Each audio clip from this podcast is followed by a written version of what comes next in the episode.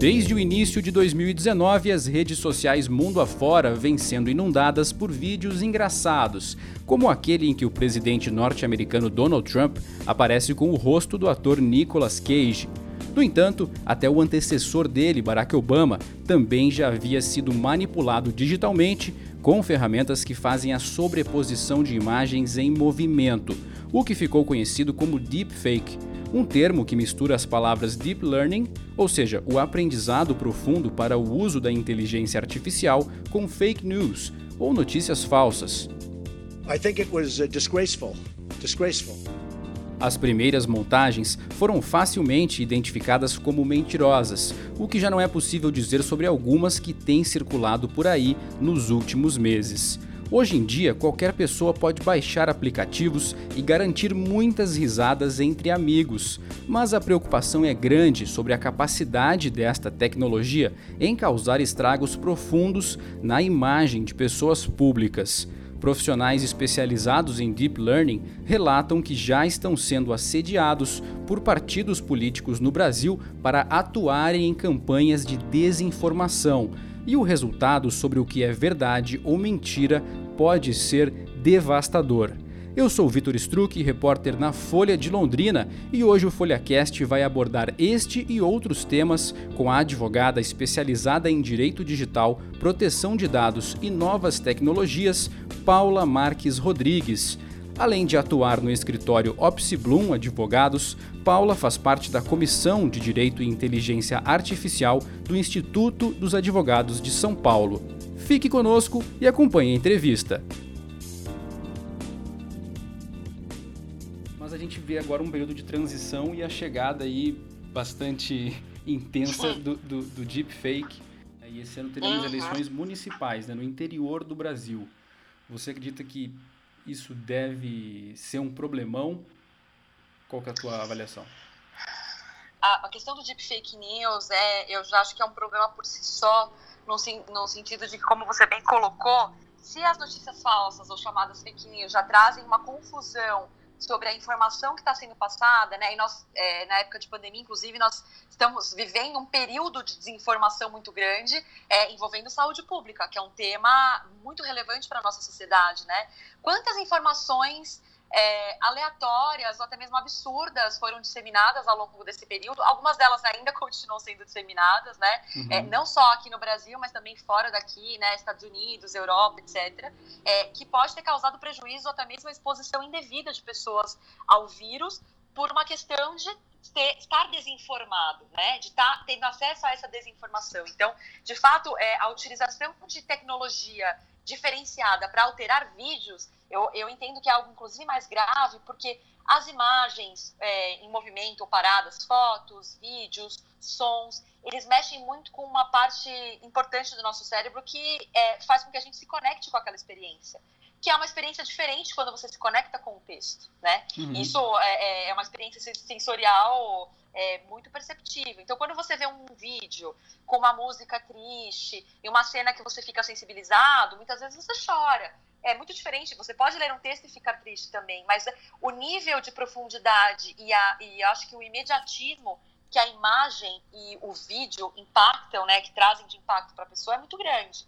Então, um problema que eu vejo que é, é mais grave em relação ao, ao deep fake news, e por que eles são chamados de deep fake news? Porque é utilizado o deep learning, né, que é uma, uma forma de inteligência artificial, para modificar esses vídeos, criar vídeos que aparentem, de fato, a, a a, a, uma realidade, né? Como se você estivesse vendo um vídeo de alguém que gravou alguma situação, quando na realidade essa situação nunca existiu. Isso é algo muito grave, é uma distorção muito profunda, que atinge muito mais e às vezes traz até um caráter de maior credibilidade do que um texto falso, né? Você contestar um vídeo, claro, nós aqui estamos conversando sobre deepfake e a gente que estuda, quem está mais por dentro desse tema, às vezes até consegue ter um olhar mais crítico, mas ah, inclusive nós, profissionais que trabalhamos com tecnologia, muitas vezes podemos ter sido enganados por algum vídeo disseminado em alguma rede social e a gente achou que era verdade, uhum. né? Porque a imagem traz essa, essa, essa correspondência sensorial.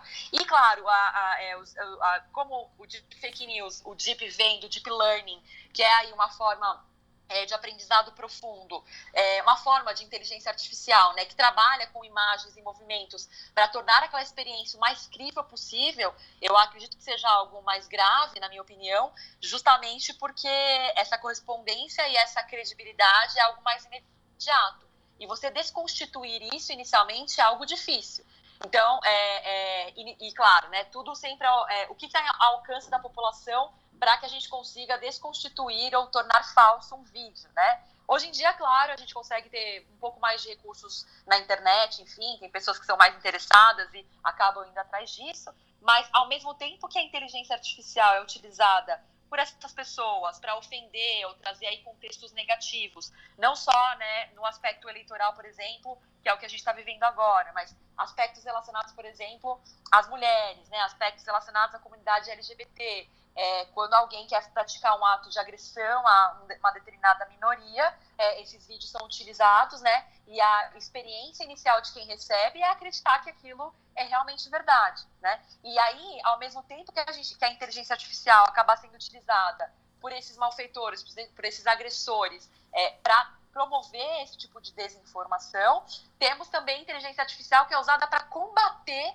esse tipo de produção de vídeo. Então, algumas empresas de tecnologia já desenvolveram é, sistemas de inteligência artificial, né? Alguns mais acessíveis, outros nem tanto, por isso que é algo que vem caminhando aí a passos largos, mas bem relevantes, é, que trabalham aí, que verificam é, take by take do vídeo e conseguem analisar para saber se houve ou não alguma alteração mínima na edição daquele filme ou daquele vídeo que foi propagado, auxiliando né, na, na verificação da veracidade daquele vídeo, que é algo um pouco mais difícil do que a questão do texto, né? O texto a gente hoje tem um pouco mais de recursos tecnológicos para fazer essa verificação, além, claro, da contribuição do terceiro setor e outras instituições que é, é, ajudam aí na, nessa verificação e é, conseguem é, divulgar isso para a população para que isso seja de fácil acesso e fácil verificação, né?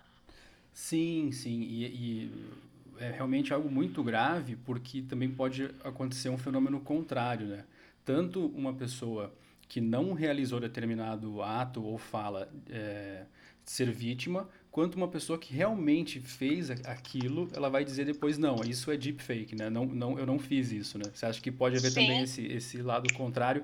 E se a, apenas a utilização de inteligência, inteligência artificial e, no caso de um identificador de chamadas, né, como a tecnologia de blockchain, são suficientes, é, no, a gente volta naquilo que você comentou no início, né? Uma questão de educação que ainda vai levar um tempo. Sim. É, claro que a gente tem aí a, a velocidade da, da, do que hoje a gente vive aí como revolução 4.0, revolução industrial, ela é uma velocidade muito diferente e muito mais acelerada do que as outras revoluções industriais, que sempre tiveram um elemento aí muito transformador nas relações de mercado, nas relações industriais e também nas relações sociais, né? Então a gente, é, eu acredito que as novas tecnologias que estão sendo desenvolvidas hoje com uma menor velocidade conseguem nos auxiliar é, de forma muito mais assertiva, né? Pautadas não só em princípios, e isso é muito importante, né? É, a questão do, da ética aplicada ao desenvolvimento de qualquer ferramenta tecnológica. Tanto inteligência artificial, como tecnologia blockchain, como outras que vão vir, que a gente vai discutir ainda ao longo desse século. É, eu acredito que vão surgir muitas outras é, muito interessantes que podem ser grandes ferramentas grandes aliadas aí da sociedade é, no combate não só de desinformação, mas também na promoção de, de vetores de educação, de produção, enfim, eu, eu sou bastante entusiasta em relação a isso.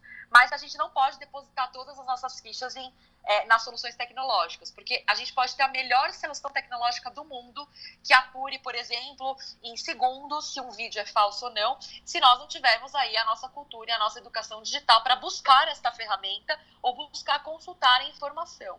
Veja, Vitor, que embora a gente esteja falando aí de eleições e, e, e, e movimentos online, que as informações elas são praticamente é, é, colocadas aí à nossa disposição 24 horas por dia, a gente precisa até tomar cuidado de não ficar estafado de muitas informações, né? Uhum. É, isso a, a, nossa nossa maturidade em termos de seleção de informações, ela continua meio parecida com o que era antigamente. O que está mudando aqui é o veículo de informação. Mas a nossa maturidade é uma maturidade que, na minha, na minha visão, é uma maturidade que precisa acompanhar um pouco mais é, essa questão, justamente para ter uma noção do que vai ser preciso filtrar ou não. Se a gente se deixar levar pelo volume, pelo mar de informações que a gente tem e acreditar na primeira notícia que a gente recebeu numa mensagem no nosso celular e não ter o intuito de pesquisar minimamente, como a gente sempre fala né, em consciência é, eleitoral, né? Vamos buscar mais informações sobre o nosso candidato, vamos buscar vídeos, vamos buscar é, propagandas, vamos buscar é, pessoas que conhecem a plataforma, né? Quantas pessoas se propõem a fazer uma pesquisa, uma pesquisa minimamente aprofundada sobre determinado candidato, né? É, e o quão, é, quão confortável é para aquele eleitor é, acreditar na primeira notícia, primeira e, e sendo uma notícia falsa, um deepfake, enfim, quão confortável é você abrir aquele único vídeo que você recebeu de alguém e falar, puxa, esse candidato é muito bom, puxa, esse candidato não presta, então eu vou formar minha consciência eleitoral e vou voltar em A, B e C, né? Nós temos esse problema de educação eleitoral também, que passa pela questão tecnológica, sim, porque a questão tecnológica é uma ferramenta, é um meio pelo qual é, é, é, a gente tem essa troca de informações, mas tem muita coisa relacionada ao próprio comportamento do eleitor, do consumidor, do titular do dado pessoal, quando a gente fala em, em proteção de privacidade, é em como ele encara esse tipo de informação e até que ponto ele está disposto a buscar realmente a verdade, não se acomodar com o que lhe é oferecido, né? Sim. Bom, e você trabalha num grande escritório, assim como outros pelo Brasil, né, que estão é, focados nisso. É, o que, que você poderia falar assim a respeito do volume de processo? Qual, qual, é o, qual é a dor de cabeça que isso tudo tem dado para a justiça hoje em dia? E ainda mais agora recentemente com a, a LGPD em vigor. O Poder Judiciário, Vitor, ele tem sempre uma missão muito difícil e acho que até um pouco ingrata de quando a gente fala em novas legislações ou novas regulamentações, é o Poder Judiciário que acaba aplicando aquilo no caso concreto. Né? E muitas vezes, é, com uma legislação que ainda pende de regulamentação, como, por exemplo, Lei Geral de Proteção de Dados, né? ela já está em vigor, mas nós temos uma, uma questão bastante sensível, que é a ausência da das Constituição. Penas, né? É, a ausência da Constituição da Autoridade Nacional de Proteção de Dados e as penalidades que está todo mundo preocupado, né? Muitas, muitas empresas estão preocupadas e procuram aí os escritórios de advocacia desesperados, pensando nas penalidades que vão sofrer pela ausência da implementação ou de uma adequação correta aos, às principiologias da lei, né? E aí o judiciário acaba com a difícil tarefa de tentar adequar isso sem uma autoridade nacional de proteção de dados, que seria aí o, o órgão mais especializado no país para ajudar a regulamentar várias questões da lei, né? Sem essa autoridade e sem essa regulamentação específica, muitas vezes falta uma segurança jurídica das empresas, principalmente, né, que coletam e usam dados pessoais, para terem segurança de como elas estão tratando esses dados, se elas estão efetivamente seguindo o que está na lei, né? A interpretação da lei acaba cabendo ao Poder Judiciário numa situação de litígio. Então, nós já é, averiguamos, já avaliamos, já temos casos, sim, em andamento no Poder Judiciário em relação à discussão de proteção e privacidade de dados pessoais. É, temos aí algumas discussões sobre é, envio de informações falsas é, pelos meios eletrônicos na justiça eleitoral. Nós já temos essa discussão também valendo para esta eleição. É, e é, é, um movimento muito rápido, né? As pessoas já querem questionar no Poder Judiciário e o Poder Judiciário, assim, de fato, ele não pode se, é, é, é, se omitir em relação à aplicação da lei. É, o Poder Judiciário, é, principalmente aqui no estado de São Paulo, é, é um poder que está assoberbado de processos, né? A gente detém mais de 60% dos processos do país. Em outros estados também, né? Como no, no, Rio Grande do Sul, no Paraná, a gente tem aí uma certa limitação, porque os, o Poder Judiciário tem que decidir muitas causas, né? E as causas relacionadas à tecnologia e proteção de dados, ela é bem específica mas a gente tem percebido que há uma preocupação do Poder Judiciário como um todo. O próprio CNJ está editando várias resoluções relacionadas à inteligência artificial e sua regulamentação, é, a questão da utilização de tecnologia e ferramentas tecnológicas que apoiem os juízes e as estruturas judiciárias para que haja aí um maior fôlego é, e, de fato, que os juízes consigam se debruçar sobre essas questões que vão cada vez mais aparecer no dia a dia é, é, é de quem trabalha no Poder Judiciário e, e o, até da própria função do advogado que trabalha com processos, né, que cuida da área de litígios. Dificilmente um advogado, ainda que não seja da área de tecnologia, não vai se deparar com uma forma tecnológica é, ao longo do seu processo que tem que explicar para o Poder Judiciário e o Poder Judiciário ter que decidir ou definir alguma questão relacionada à tecnologia. Então, é algo que afeta todos os setores relacionados à justiça. E sim, né, nós vamos ter cada vez mais casos discutindo é, é, essas adequações tecnológicas e até a própria relevância disso, né? Se são coisas que são fatos que geram ou não algum tipo de dano, algum titular, ou são fatos que estão é, sendo seguidos conforme a regulamentação. Enfim, nós temos bastante campo e com certeza o Poder Judiciário vai ter bastante trabalho em relação a isso. Existem, embora não tenha ainda a questão das penas, existem é, decisões que estão sendo tomadas, empresas que estão sendo multadas por descumprimento da LGPD, e aí seria é, uma questão que ocorre através de denúncias de outras empresas. Como que tem sido ultimamente assim com relação a isso? Embora não tenha ainda o, o rigor da pena, né? Sim. Ou seja, ano é, que vem que, apenas, né?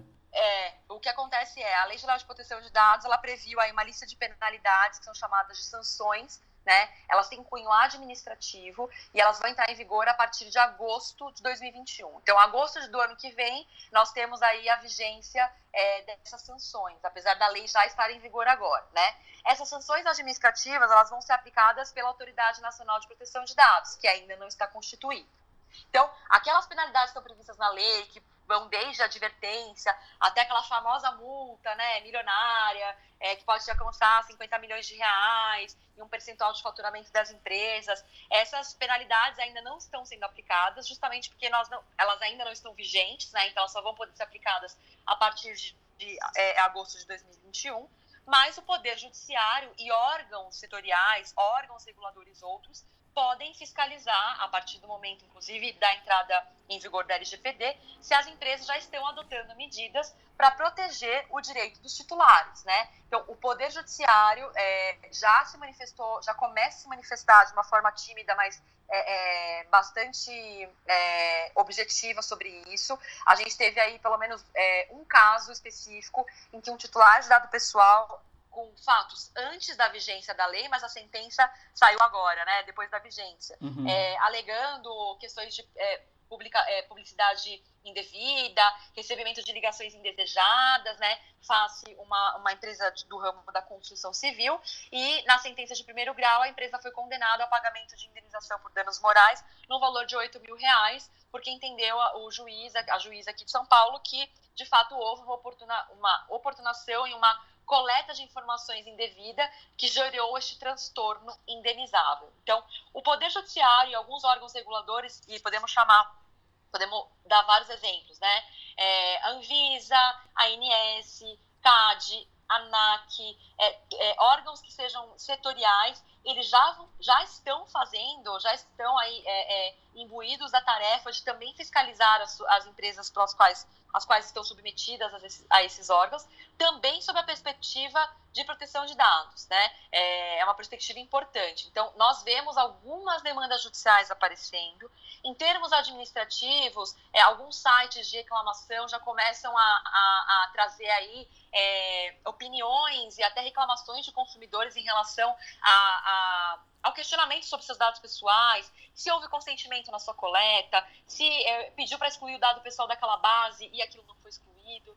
E o mais importante da gente ter em mente em relação a essa, essa cultura de é, questionamento, enfim, até é, a própria cultura de litigiosidade do, do, em questões relacionadas à proteção de dados, é o fato de que a gente não pode esquecer que a privacidade e, e, a proteção de dados pessoais, ela já vinha sendo regulamentada de uma forma mais simples e mais genérica em algumas situações. Então, por exemplo, Código de Defesa do Consumidor já trazia preceitos é, muito importantes de que o consumidor deveria ter as suas informações claras. Se ele quisesse ter uma informação excluída de uma base de dados de uma empresa, ele poderia solicitar, né? O próprio Marco Civil da Internet também fala que uma das premissas da regulação da internet no país é também é, proteger, proteger, a privacidade, proteção de, é, privacidade e também proteger os dados pessoais dos usuários de internet. Então, nós temos é, é, conceitos e princípios e até alguns entendimentos do Poder Judiciário em relação à proteção dos dados pessoais de uma forma é, eu não diria mais genérica, mas de uma forma pulverizada. Então, a gente já tinha essa premissa. E a Lei Geral de Proteção de Dados só veio sedimentar e trazer maior profundidade, maior segurança para que os titulares, que são as pessoas que detêm os dados pessoais, se sintam mais protegidos e tenham uma regulamentação que dê a segurança jurídica suficiente para que isso esteja minimamente regulado. Certo. Ah, muito obrigado, hein? Eu juro que é uma última pergunta. Eu não posso, não posso deixar de aproveitar que você é membro da Comissão de Direito e Inteligência Artificial do Instituto dos Advogados de São Paulo. Né?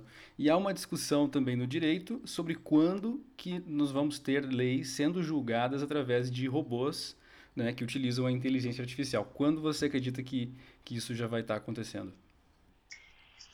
Uma pergunta difícil e polêmica, né? As é. questões relacionadas à inteligência artificial, elas passam por, um, por questões de premissas éticas, né? Há uma grande preocupação da comunidade mundial, é, que né, vários países e, e a comunidade europeia também vem editado normas para direcionar e orientar o desenvolvimento ético de ferramentas de inteligência artificial, porque a inteligência artificial, os sistemas que contêm inteligência artificial, nada mais são sistemas que tentam reproduzir uma inteligência humana. Não são sistemas inteligentes, mas eles tentam reproduzir partes do nosso comportamento humano, né? Algumas partes de raciocínio lógico e alguns até de comportamento emocional, né? Tentam reproduzir isso. Então, uma premissa muito importante quando a gente fala de inteligência artificial é que a gente não pode falar que esses sistemas são totalmente autônomos e inteligentes. Nós ainda não estamos vivendo uma realidade do eu robô do uhum. Isaac Asimov. E eu acredito que essa realidade pode vir a acontecer, mas não acredito que ela esteja próxima,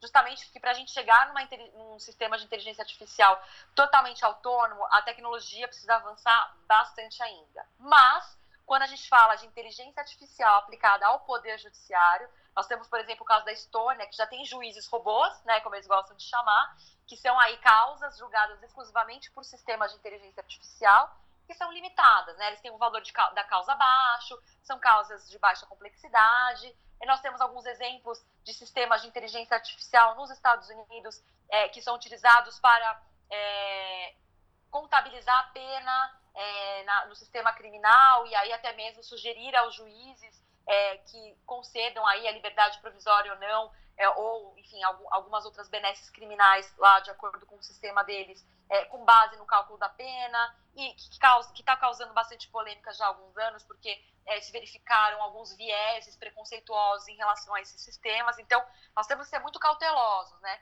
Os sistemas de inteligência artificial são excelentes são excelentes ferramentas que podem auxiliar muito também, é, no, no nosso caso aqui no Brasil, nas demandas repetitivas, é, nos, analisar quais casos de fato são causas que. Né, nós temos aí uma advocacia é, massificada, que é chamada, né, de causas que são repetitivas, que, claro, nós, ninguém quer cercear o direito de, de uma pessoa é, acessar o poder judiciário, mas a gente pode utilizar outras ferramentas para auxiliar o juiz e a estrutura pública é, a julgar com maior eficiência esses casos, né? Então, é, eu não, não defendo né, a, a história da inteligência artificial sozinha, ter o juiz robô e ninguém mais vai ter juiz humano e acabou. Mas é, a gente pode aliar essa tecnologia é, para deixar o juiz livre, digamos assim, ou deixar o, ju o juiz é, é, mais confortável no sentido de deixar as causas mais complexas ou que demandem uma, um, um, auxílio mais complexo é, na mão desse juiz que é experiente, enquanto o sistema de inteligência artificial vai poder ajudar a filtrar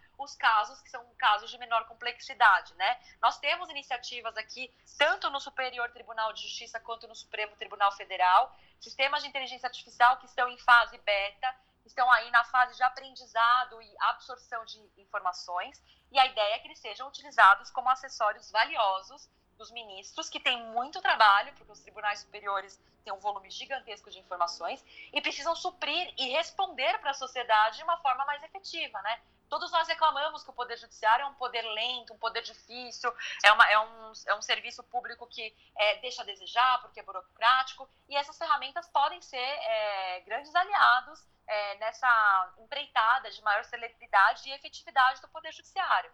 A gente só precisa ter que tomar cuidado de que maneira que essas ferramentas vão ser utilizadas. Nós não queremos esvaziar o poder do juiz nem do Poder Judiciário, mas também não queremos ali é, deixar, deixar que as ferramentas sejam obsoletas. A gente precisa ter uma inteligência é, é, é, estrutural nesse sentido, que eu acredito que o próprio CNJ, né, o Conselho Nacional de Justiça, esteja aí bastante empenhado é, em também conscientizar é, todos os funcionários e a estrutura do Poder Judiciário e também a população, a sociedade, os advogados nesse sentido. E menos ainda que essas ferramentas tomem decisões absurdas, esdrúxulas, né? Claro, é... a gente precisa garantir e que, de fato, é, tem até essa resolução do CNJ que foi editada esse ano, é, traz alguns insights do que, que espera né, o Conselho Nacional de Justiça da utilização dessas ferramentas. Então, essa ferramenta vai passar por uma auditoria mínima para saber se a calibração dessa ferramenta está de acordo. E a partir do momento que essa ferramenta emita alguma decisão ou é, de fato tenha um, um, resultado que é questionável, a depender da auditoria que vai ser feita nessa ferramenta, ela pode ser desativada de imediato, né? Uhum. Nós precisamos criar mecanismos de revisão humana dessas, dessas decisões que podem ser tomadas inicialmente de forma exclusiva por esse sistema de inteligência artificial, para garantir que não haja, é, não, não existam aí decisões que é, tragam algum tipo de preconceito ou viés que gere um prejuízo. Né? Pô, você comentou sobre essa questão do preconceito, eu vi esses dias uma polêmica, mas eu acabei não é, me aprofundando sobre o, supostamente o algoritmo do Instagram espalhar é, de forma um pouco menos eficiente publicações de pessoas negras em comparação com pessoas brancas. Não sei se você ouviu falar sobre isso, eu fiquei bastante, bastante eu ouvi, é, eu ouvi, Vitor, e até a gente tem os advogados que trabalham com privacidade, porque falar em inteligência artificial é falar de dados, porque os sistemas eles trabalham com dados, uma massa muito grande de informações. É, então existe uma preocupação muito grande sobre como esses sistemas de inteligência artificial estão tratando dados pessoais. Será que o pessoal está coletando com, com, as bases legais conforme a lei?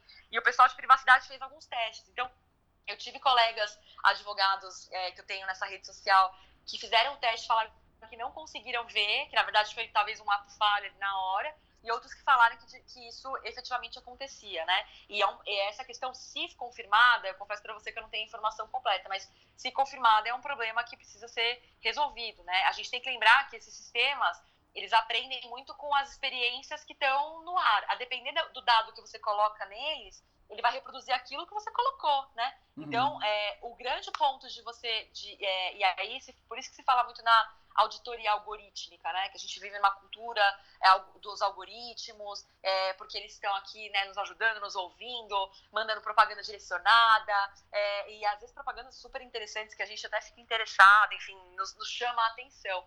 Mas essa cultura algorítmica, ela, nos, ela preocupa no, nesse sentido a depender de quais são as informações que são incutidas naquele tipo de sistema de inteligência artificial, com quais informações aquele algoritmo trabalha isso influencia diretamente no resultado que, elas, que, que, que, esse algoritmo produz. E aí, na hora que você vai pedir a explicação do porquê que o algoritmo está mostrando a imagem A ao invés da imagem B, às vezes as empresas não conseguem explicar isso passo a passo. Ou elas dizem que isso pode revelar um segredo industrial, porque tem a ver com código-fonte e outras questões tecnológicas relacionadas àquele algoritmo, ou de fato elas não conseguem explicar porque existe aquele processo dentro do sistema de inteligência artificial, que é chamado de black box, que é um processo que muitas vezes o próprio, a própria forma do desenvolvimento do algoritmo não permite que você separe todas as fases daquele desenvolvimento. Então, às vezes, você não consegue ler o passo a passo de como aquele algoritmo chegou naquele resultado. Tamanha a complexidade é, que é você colocar um machine learning ou um deep learning num sistema, por exemplo. E é um problema, porque a gente precisa ter o direito de saber como que ele chegou naquele resultado. Inclusive, o artigo 20 da LGPD traz esse ponto. Ele fala que se, se houver tratamento de dados pessoais feito exclusivamente por um sistema automatizado, ou seja, não teve intervenção humana, é, o titular de dado pessoal vai ter direito à sua revisão. Justamente por isso, ele vai perguntar, poxa, por que, que houve esse tipo de resultado? Eu quero entender qual foi a premissa, qual foi o racional por trás disso? Uhum. E nem sempre, em termos tecnológicos, é, as empresas que desenvolvem esses algoritmos ou que aplicam esses algoritmos vão conseguir explicar. E nós vamos ter um problema. Então, é por isso que o design ético dessas ferramentas é importante, porque por mais que de repente aquela empresa não consiga explicar o passo a passo, ela pode mostrar regras de governança, regras de auditoria que garantam que aquele desenvolvimento é, seguiu aqueles valores, aqueles padrões mínimos e que foi com base naquilo que aquela decisão foi tomada. Olha, Paula, temos um longo caminho pela frente ainda para compreender, para compreender um pouco melhor, mas acredito que com a sua entrevista as coisas já ficam um pouco menos é, difusas. Né? Muito obrigado hein, por conversar com a gente. Imagina, imagina, Vitor, prazer é meu. Fico à disposição de vocês para que vocês precisarem. Enfim, é sempre é muito bacana a gente dividir e o mais importante de dividir não é só a gente expor, mas a gente também ouvir o outro lado e aprender. Nós todos nós estamos aprendendo juntos e é, o mais importante é isso. Vamos abrir a discussão. vamos falar sobre inteligência artificial, vamos falar sobre deepfake news. A gente precisa discutir porque as pessoas precisam se interessar, justamente para que a gente consiga difundir esse conhecimento e evitar a desinformação.